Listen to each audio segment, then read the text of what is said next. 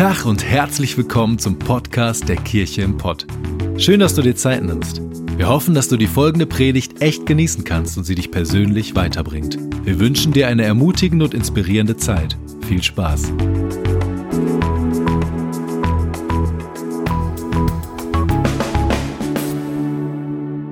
Wir starten heute eine neue Predigtserie. Eine Predigtserie, die, ähm, glaube ich, unser Herz verändert. Ich glaube, dein Herz verändert, mein Herz verändert. Ähm, ich glaube, wenn wir mit Jesus gehen und Jesus nachfolgen, bedeutet das nicht, dass wir in einen Gottesdienst gehen. Auch.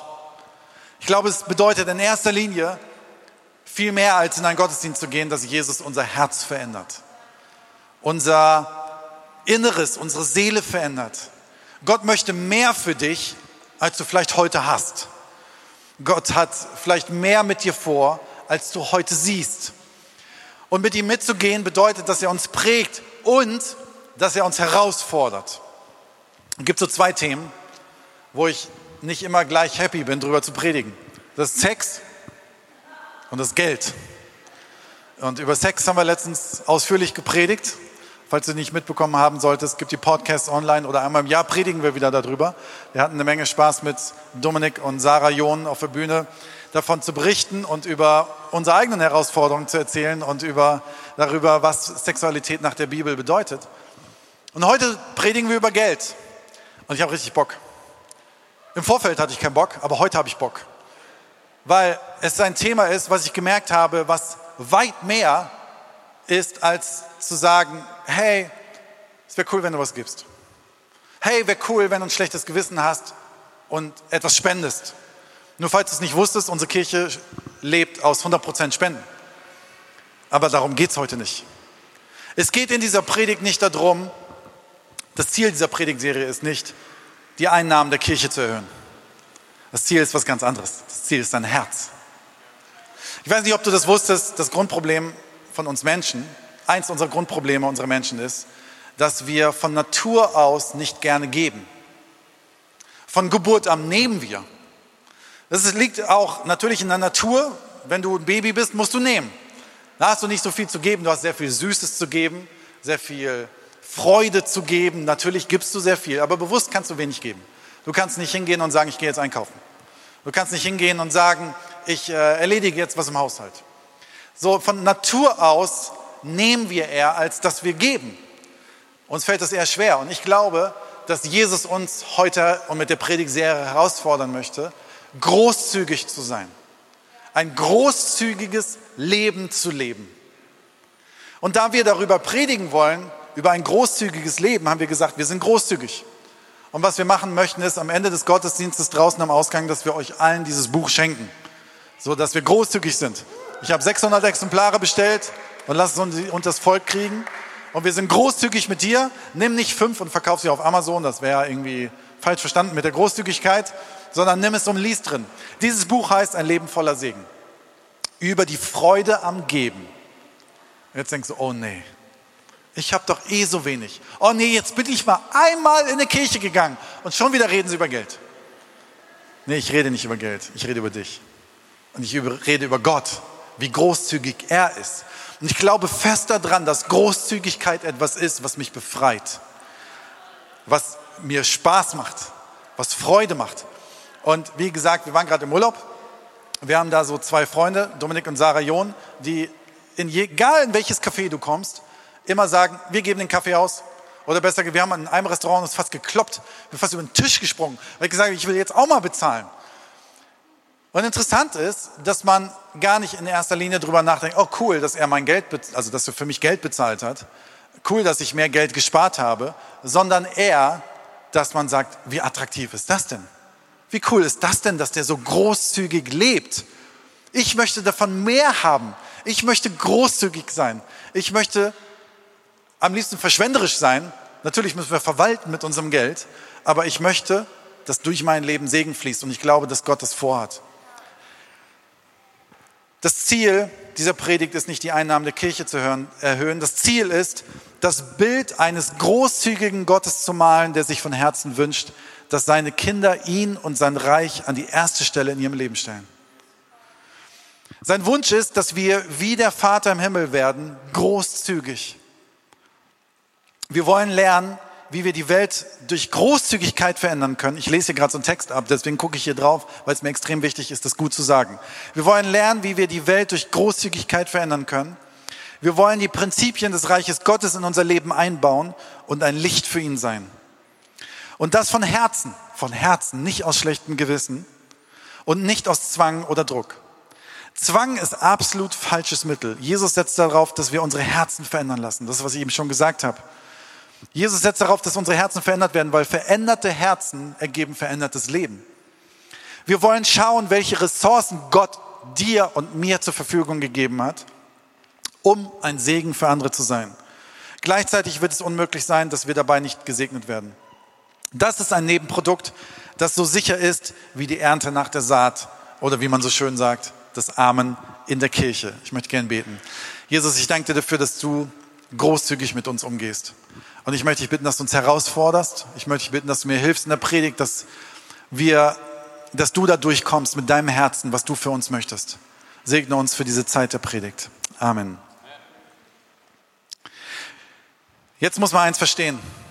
Das Thema ist nicht angstbesetzt. Das Thema ist umgekehrt. Es ist ein Thema, was uns Freude machen sollte. Großzügigkeit, und das ist jetzt ein extrem wichtiger Satz, falls du mitschreibst, kannst du diesen Satz mitschreiben. Großzügigkeit ist nicht etwas, was Gott von dir will. Gott braucht dein Geld nicht. Großzügigkeit ist nicht etwas, was, von Gott, was Gott von dir will. Es ist etwas, was er für dich will. Für dich. Er möchte dich beschenken. Er möchte dich sogar damit beschenken, indem er dein Herz verändert, großzügig zu sein. Und er hat im, in der Bibel so ein Zuerst-Prinzip. Weiß nicht, ob du das kennst. Manche Leute machen das, wir als Familie machen das. Ich habe mal hier so ein einfaches Hilfsmittel äh, mitgebracht für alle, die beim Podcast zuhören. Das sind äh, Mandarinen. Es sind zehn Mandarinen, die ich mitgebracht habe. Und ich reihe die mal hier vorne auf. Nicht jeder wird es bis hinten sehen, aber ich reihe sie trotzdem hier vorne auf. Zehn Mandarinen. Und die sollen dafür stehen, dass ich zehn Mandarinen vielleicht im Monat zur Verfügung habe und vergleichst mit deinem Geld. Ich habe vielleicht 2000 Euro zur Verfügung, was für viele schon sehr viel ist. Und dieses zuerst Prinzip, was wir in der Bibel lesen und sehen, ist, dass Gott sagt, vertrau mir mit der ersten Mandarine. Und du sagst, ja Moment, die zehn sind ja ganz hart kalkuliert. Wenn ich die erste wegnehme, weiß ich doch am Ende gar nicht, ob es reicht. Ich drehe das Ganze um. Ich gebe erst für Netflix aus. Jetzt mal für Menschen, die wirklich ganz hart kalkulieren. Ich gebe erst für mein Brot und für meine Milch und für das Essen aus. Ich gebe erst für meinen Sprit aus ich gebe erst für die Miete aus, was völlig selbstverständlich ist. Ich gebe erst mein Geld für meine Kinder und für Schulbildung und was auch immer. Ich werde erstes machen. Und Gott wird ja auch nicht von mir verlangen, dass ich was gebe, was für meine Kinder ist. Und das wird er auch nicht. Und zum Schluss gucke ich mal, ob was übrig ist. Zum Schluss gucke ich mal, ob irgendwie da noch was ist, was ich vielleicht einer Kirche spenden kann. Das ist jetzt sehr herausfordernd. Die Bibel dreht es aber komplett um. Komplett um. Und an der Stelle biegen manche ab. Ich kann es verstehen, weil es total menschlich ist. Ich möchte gerne eine Bibelstelle lesen aus Matthäus 6, Vers 33. Trachtet zuerst nach dem Reich Gottes und nach seiner Gerechtigkeit und alles andere wird euch zufallen. Vertraue zuerst Gott und dann wird Gott sorgen. Das ist ein Laufen auf dem Wasser. Das liebe Freunde, ist Glauben. Es ist Glauben. Es ist Anvertrauen. Es ist keine, ich halte das alles fest und dann, wenn ich noch kalkuliert habe, gebe ich was. Es ist genau umgekehrt. Das kannst du aber auch auf, nicht, musst du nicht auf, nur auf deine Finanzen sehen, das kannst du auch auf deine Zeit sehen, auf deine Gaben sehen. Unsere Tochter Ami ist äh, letztes Jahr zur Schule gekommen ähm, und unsere Jüngste ist im Kindergarten. Und ich bin äh, eher so der Helikoptervater, was man ja nicht sein darf. Ich bekenne es trotzdem hier. Ich bin derjenige, der um meine Tochter so lange rumläuft und sie in Watte einpackt, weil ihr, der Prinzessin darf nichts passieren. Und diese ganzen bösen Jungs in der ersten Klasse in der Schule, die dürfen nicht fünf Meter an sie rankommen. Ich habe extra mal in der Schule hospitiert und habe den allen mal richtig einen erzählt. Nein, das habe ich natürlich nicht gemacht. Aber ich habe mich angefreundet mit denen und habe den tief in die Augen geschaut. Die haben mich gefragt, was bin ich vom Beruf? Ich gesagt, ich bin Fußballstar bei Schalke 04. Das haben sie mir sogar geglaubt. Seitdem haben die Respekt vor mir. Hätte ich Pastor gesagt, weiß ich nicht, ob das so cool gekommen wäre. Ich habe es aufgelöst. Nicht, dass ihr denkt, euer Pastor lügt. Aber wir fahren ungefähr 13,5 Kilometer zur Schule und mein Traum war immer, dass ich mit meiner Tochter zur Schule laufe oder dass sie irgendwann alleine läuft oder mit dem Fahrrad fährt. Ähm, so ist so nicht. Wir leben halt in der Stadt, wir leben in einem großen Stadt und wir müssen halt 13,5 Kilometer fahren. Ich setze sie auch nicht in die Straßenbahn. Raffi, ich weiß nicht, ob du deine Smiller in die Straßenbahn setzen würdest. Vergleich es damit. Ich würde es nicht machen. So und deswegen fahre ich sie mit dem Auto jeden Morgen. Wir haben eine extrem geniale Zeit im Auto. Wir beten zusammen, wir machen zusammen Worship lachen zusammen und haben echt eine coole Zeit. Aber ich pack's nicht übers Herz. Meine Frau macht das. Sie aus dem Auto rauszulassen, vor der Schule und sie alleine zum, zum, zur Tür laufen zu lassen. Ich bekenne das hier gerne. Ich arbeite dran. Ich arbeite hart dran. Wir beide arbeiten hart dran, Ami und ich. Sie kann das. Die könnte sogar alleine mit der Straßenbahn fahren. 100 Prozent. Wir arbeiten dran. Aber wisst ihr was? Was mir irgendwann aufgefallen ist, als ich zur Schule gegangen bin und sie zur Schule gebracht habe, dass die Schule gar nicht böse ist weiß nicht, wo du aufgewachsen bist und in was von der Schulbildung. Raffi und ich haben so das Bild, Schule ist böse, weil das in unserem Leben so passiert ist. Aber wisst ihr was, Schule ist ziemlich gut. Was mir aufgefallen ist, dass ich meine Tochter in eine Schule bringen kann, die ihr Bildung bringt. Und vor allem, was mir aufgefallen ist, und dass ich weiß, bei dir nichts Neues, dass wir weltweit damit einzigartig sind. Ich darf meine Tochter in eine Schule bringen, wo sie selbstverständlich von extrem gut ausgebildeten Lehrern etwas beigebracht bekommt. Und wir alle wissen, dass Bildung der Schlüssel ist weltweit dafür, dass Menschen aus Elend rausgeführt werden. Bildung ist das A und O. Und wir haben es einfach zur Verfügung. Einfach so. Ich weiß nicht, ob du schon mal ins Krankenhaus musstest, ob du schon mal zum Arzt musstest, ob du schon mal damit zu tun hattest. Aber selbst da, wir haben ein System in unserer Welt, in der wir leben, wo wir etwas zur Verfügung haben, was zu den Top-Dingen gehört weltweit. Und ich möchte dir gerne sagen, unser Sozialsystem basiert genau auf Matthäus 6, Vers 33. Ich weiß nicht, ob du das wusstest. Unser Sozialsystem basiert auf dem Prinzip der Bibel, des christlich-jüdischen Verständnisses. Deswegen ist unser Sozialverständnis so normal für uns, anders als in vielen anderen Ländern. Und weißt du warum? Weil es irgendwann in unserer Geschichte mal Menschen gegeben hat, und das waren ganz oft Mönche, das waren ganz oft Nonnen, das waren Menschen, die sich 100% Gott gewidmet haben. In Klöstern sind Krankenhäusern, Schulen entstanden, die gesagt haben, Matthäus 6, Vers 33, trachte zuerst, schau auf allererstes nach dem, was Gott möchte, vertraue ihm und alles andere wird Gott sich um dich sorgen. Es sind Menschen, die als allererstes gesagt haben, mein erstes gehört Gott, meine Berufung gehört Gott, meine Finanzen gehören Gott und haben vertraut und alles andere wird kommen. Und diese Menschen haben dafür gesorgt, dass wir in so einem Land leben, in dem wir leben. Ich glaube, dass die biblischen Prinzipien des ersten, das erste Prinzip, so ein Segen bringen. Und ich träume davon, dass wir es mehr in unserem Herzen verstehen, weil Großzügigkeit ist nicht was, was Gott von dir will, sondern für dich will.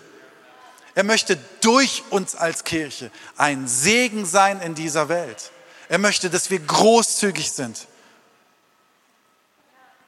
Da, wo das Prinzip gelebt wird, da müssen Menschen nicht hungern, kein Leid haben und nicht frieren. Über 800 Millionen Menschen hungern. Diese Zahl ist sowas abstrakt für uns. 800 Millionen Menschen weltweit. 160 Millionen Kinder unter fünf Jahre. Mein Jüngste ist vier Jahre alt. Und wenn ich mir vorstelle, hier geht es ganz kurz nur. Hier geht es nicht darum, cool, äh, 12 Uhr Gottesdienst, wann ist der fertig, dann und dann. Pff, sollen wir Burger essen? Sollen wir Pizza essen heute? Da ist schon so ein flaues Gefühl im Magen. Ganz ehrlich, das hat nichts mit Hunger zu tun. Das hat was mit ganz schönem Wohlstand zu tun. Das hat was mit Sattheit zu tun. Ja, wir haben Hunger. Ja, wir haben Nöte und die sind auch reell. Aber das, wovon wir hier reden, dass 160 Millionen Kinder unter fünf Hunger haben, heißt, sie sind kurz vom Tod. Sie können daran sterben. 8,8 Millionen Menschen oder 8,8 äh, Millionen sterben dieses Jahr an Hunger. Täglich sterben 15.000 Kinder unter fünf Jahre an Hunger. Heute Morgen bin ich um 4 Uhr aufgestanden und wenn heute Abend der Tag zu Ende geht, sind 15.000 Kinder gestorben an Hunger. Ganz ehrlich, ist es akzeptabel? Ist es akzeptabel, dass wir auf uns achten und für uns leben? 5,6 Millionen Kinder sind 2016 den Hungertod gestorben. Das ist viel zu viel. Hunger ist eines der größten lösbaren Probleme dieser Welt. Wenn wir verstehen, dass Gott uns mehr gibt, als wir glauben und anfangen abzugeben und anfangen großzügig zu sein. Man kann da auch mal applaudieren. Wenn ich mir vorstelle, dass meine Tochter mich mit großen Augen anschaut und die kann mich mit ziemlich großen Augen anschauen, wenn sie was will. Aber wenn sie mich angucken würde und nicht um Süßigkeiten betteln würde, sondern sterben würde vor Hunger, das wird mein Herz brechen. Und ich frage mich, ob wir sowas vor Augen haben, so ein Leid, so ein Elend als Kirche um uns herum, weltweit, wo wir diesen Unterschied machen sollten und verstehen dürfen, dass unsere Großzügigkeit einen Unterschied in dieser Welt macht. Viele Menschen fragen, ja, warum lässt denn Gott das Leid zu? Er müsste das Leid ja gar nicht zulassen. Warum? Dann könnt ihr erlösen, oder? Ich frage das Ding mal andersrum. Nicht warum lässt Gott das zu, ich frage mich, warum lässt die Kirche Gottes es zu? Warum lassen wir es zu, die wir verstanden haben, dass Gott Liebe bedeutet, dass er uns mehr gibt, als wir denken? Und wenn wir mit dem ersten unseres, was wir haben an Ressourcen, sei es Zeit, sei es Finanzen, sei es Gaben, ihm die Ehre geben und ihm vertrauen, einen riesen Unterschied in dieser Welt machen können. Sarah und ich sind gerade ganz neu daran zu überlegen, was wir als Kirche, als Kirche mit den Spenden, die wir einnehmen, als erstes wieder weggeben. Und wir haben überlegt, wir wollen mit euch zusammen großzügig sein. Wir wollen wirklich großzügig sein. Wir wollen euch demnächst da auch, auch bei der Heart and Soul ein bisschen mehr zu erzählen, weil ich glaube, wir sollten als Kirche genau das gleiche Prinzip leben. Ein wichtiger Satz. Wenn Gott den ersten Platz in deinem Leben hat, dann findet alles andere seinen Platz. Kann ich das vertrauen? Habe ich so ein Vertrauen? Dieses zuerst Prinzip leben wir als Familie. Wir sagen, uns ist es extrem wichtig, dass das Erste in unserem Monat, was von unserem Konto abgeht, der Kirche gehört. Und die Frage ist, was ist dir am wichtigsten in deinem Leben, ist relativ schnell beantwortet. Du musst mich nicht daran erinnern, dass ich eine Familie habe. Da komme ich von alleine drauf. Das kann ich dir sagen, wenn ich nachts aufwache, ist mein erster Gedanke, wo sind meine Kinder, wo ist meine Frau, ist alles in Ordnung? Nicht ängstlich, sondern ich denke an sie. Das, was dir wichtig ist, stellst du vorne an. Das, was dir wichtig ist, ist etwas, was du, dem du Priorität gibst. Und meine Frage an dich, ist dir wichtig, das, was Gott in dieser Welt vorhat? Ist uns das wichtig? Und die Bibel ist voll von diesen Prinzipien des Ersten. Und ich lese die Bibelstelle jetzt gar nicht vor, aber in 2. Mose 13 ist davon die Sprache, dass Gott sagt, oder dass früher Mose gesagt hat, euren Ersten, euer Erstgeborener soll Gott geopfert werden, also soll Gott geweiht sein eigentlich viel mehr.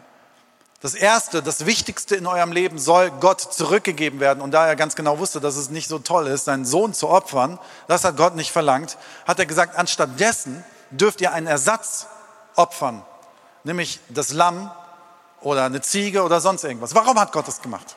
Warum hat Gott so eine komische Regel eingeführt?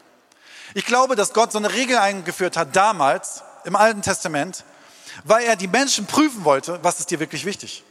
Ist Gott dir wichtig? Und das Schöne ist, dass er gesagt hat, okay, dein Sohn sollst du mir weinen, aber opfern sollst du eine Ziege. Jetzt muss man verstehen, dass eine Ziege wahrscheinlich die Einnahme oder das Lamm eine Einnahme bedeutet. Es bedeutete reelle Finanzen und Versorgung meiner Familie. Das heißt, wenn ich am Anfang des Monats eine Ziege oder ein Lamm opfern muss, bedeutet das wiederum ein Glaubensschritt und ein Vertrauensschritt. Und er sagt, fang an, am Anfang das zu opfern, was dir wichtig ist. Und vertrau mir doch mit dem, Resten, das, mit dem Rest. Das Interessante ist, wenn ich das erste Opfer, dann ist das andere freigekauft. Ich möchte euch gerne ein Beispiel machen aus 1. Johannes 1, 29 und vorlesen. Als Johannes am nächsten Tag Jesus auf sich zukommen sah, sagte er, seht dort das Opferlamm Gottes, das die Schuld der ganzen Welt wegnimmt. Auf wen zeigt er? Auf Jesus. Er sieht Jesus auf sich zukommen und sieht in der unsichtbaren Welt, wow, das ist der Sohn Gottes und der soll und der wird irgendwann sterben am Kreuz. Und die Bibel spricht davon, dass Jesus Christus als Sohn Gottes ein Opferlamm ist für uns Menschen, um uns freizukaufen und unser Leben freizukaufen. Das heißt, Gott geht dieses Prinzip vorweg. Er ist großzügiger. Wenn du denkst, du bist großzügig, Gott ist viel mehr großzügig. Das können wir und brauchen wir nicht toppen. Aber Gott hat sein Wichtigstes, seinen Sohn gegeben, damit der Rest unseres Lebens freigekauft wird. Und ich glaube, dass dieses Prinzip des Ersten in unserem Leben ähnlich ist. Dass er sagt, vertrau mir mit dem Ersten deines Lebens. Am Anfang der Woche, also du denkst, die ersten Anfang der Woche wäre morgen Montag, ne? So, weil da geht der ganze Mist wieder los. Aber weißt du was? Der Anfang der Woche ist heute. Es ist Sonntag. Warum gehen wir in den Gottesdienst und warum ist es so extrem wichtig, in den Gottesdienst zu gehen? Weil die erste Zeit meiner Woche gehört Gott.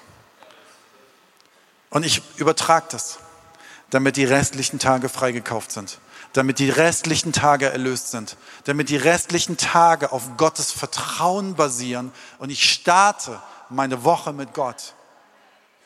Genauso haben Sarah und ich uns überlegt, wollen wir das mit unseren Finanzen machen? Wir wollen das erste Gott geben, damit der Rest erlöst ist. Wisst ihr, wie viel Dummheit man mit Geld machen kann, auch ich? Wie schnell es im Internet ist, irgendwelche blöden Klamotten zu bestellen oder irgendwelche Sachen zu machen?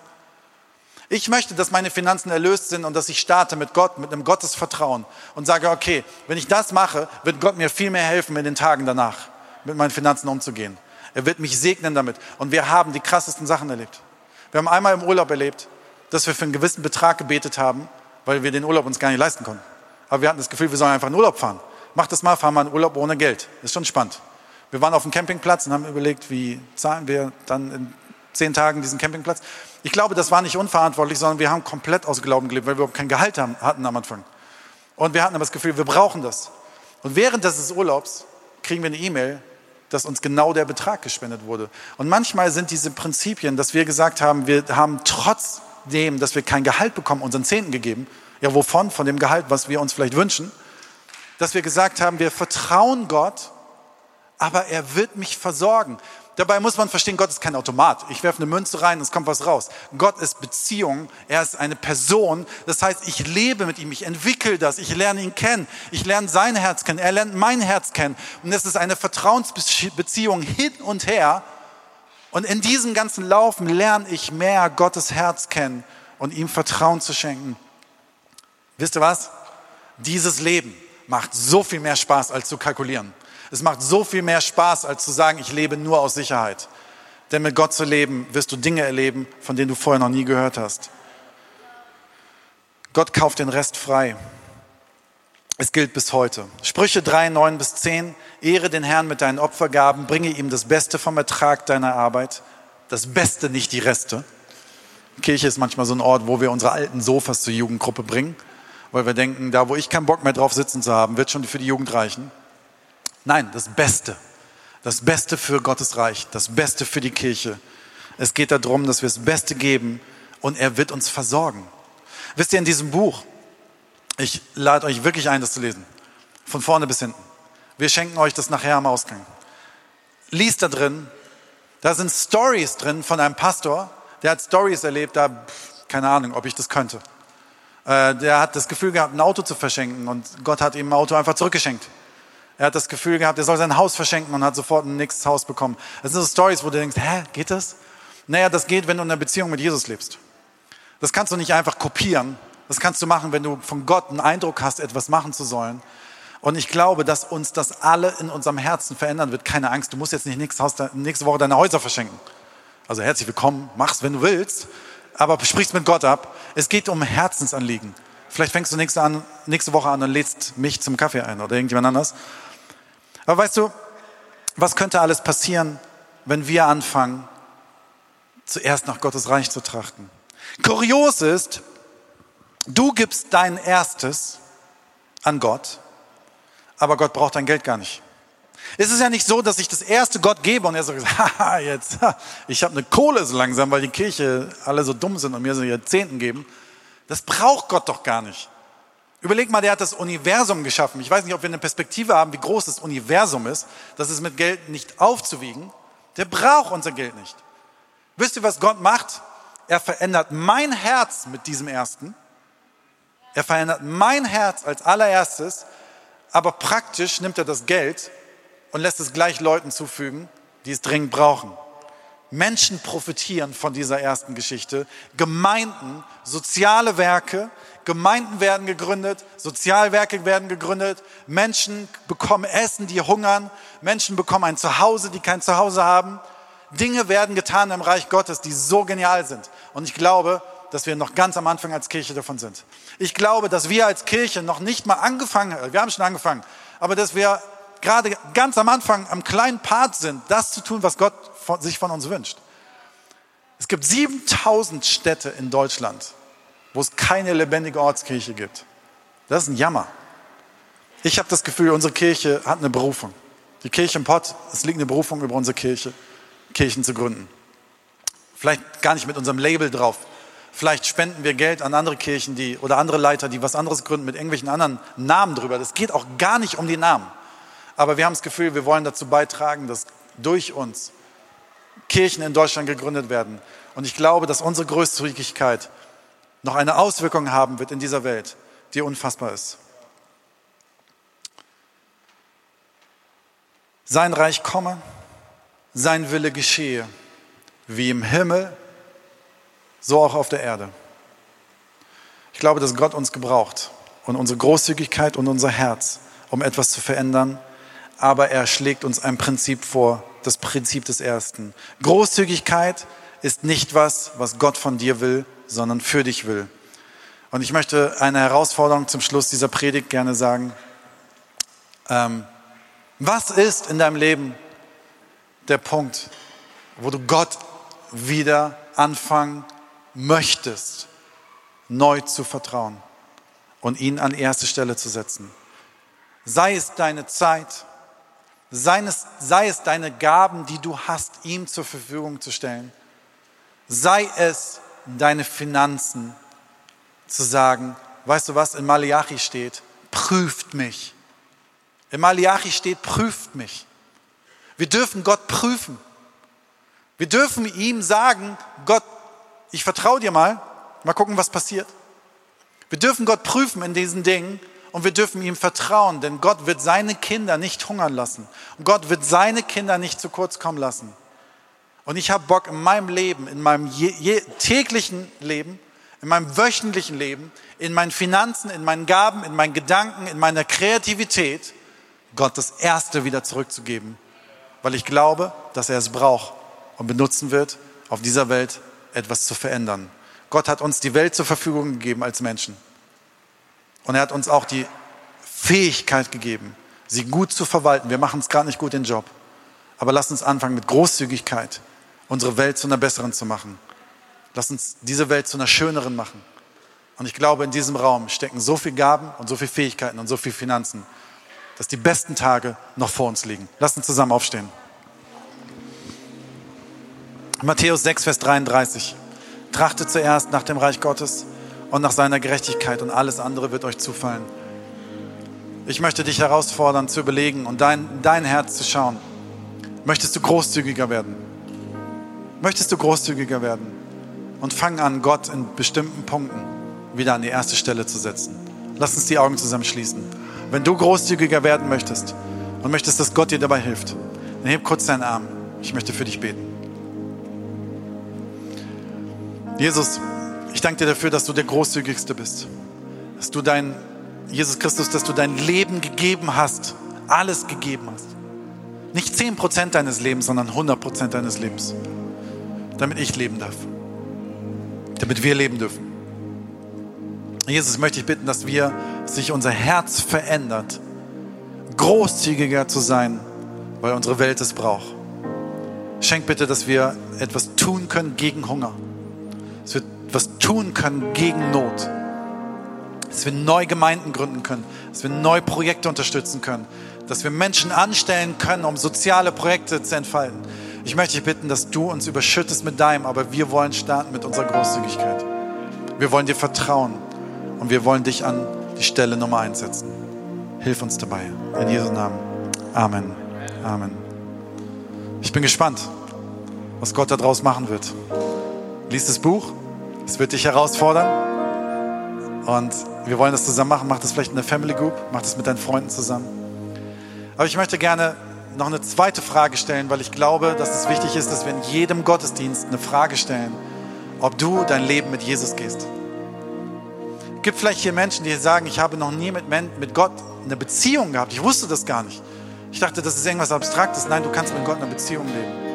Und er ist am Kreuz für dich gestorben und war großzügig, weil er möchte, dass du lebst. Er möchte seine Liebe dir zeigen. Aber was er macht, ist, dass er sagt, ich warte auf dich, dass du dein Herz öffnest dass du bereit bist, dein Leben mir zu geben, damit ich dich leiten und führen kann. Und deswegen möchte ich heute Morgen fragen, ob hier jemand im Raum ist, der sagt, ich möchte gerne von Herzen heute die Erlaubnis Gott geben, in meinem Leben ein Part zu spielen. Ich möchte gerne heute starten, mein Leben mit Jesus. Ich möchte mit ihm leben, ich möchte ihm folgen und ich möchte von ihm beschenkt werden. Vor allem möchte ich das, was am Kreuz passiert ist, für mein Leben gilt, bis in Ewigkeit, bis nach meinem Tod. Und wenn du das heute Morgen bist, gebe ich dir kurz Zeit, ein kurzes Gebet zu sprechen. Das heißt, Jesus, ich gebe dir mein Leben. Das kannst du einfach leise für dich sprechen. Aber ein leises, kurzes Gebet kann eine riesengroße Auswirkung haben. Jesus, ich gebe dir mein Leben. Wenn du das sprechen möchtest, sprich das einfach für dich.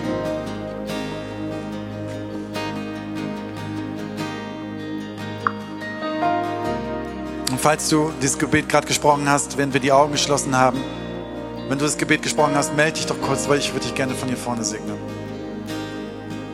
Und Jesus, ich danke dir für Menschen, die ihr Leben heute dir gegeben haben. Und ich danke dir dafür, dass du dich unfassbar freust und dass du sie beschenken möchtest, dass du für sie am Kreuz gestorben bist, dass ihre Sünde, Sünde bezahlt ist, dass ihre Schuld getilgt ist und dass sie bis in Ewigkeit mit dir leben können. Ich möchte dich bitten, dass du sie stärkst in ihrem Glauben und mit ihrem Verständnis, wer du wirklich bist. Danke, dass du sie liebst und lange auf sie gewartet hast. In Jesu Namen. Amen.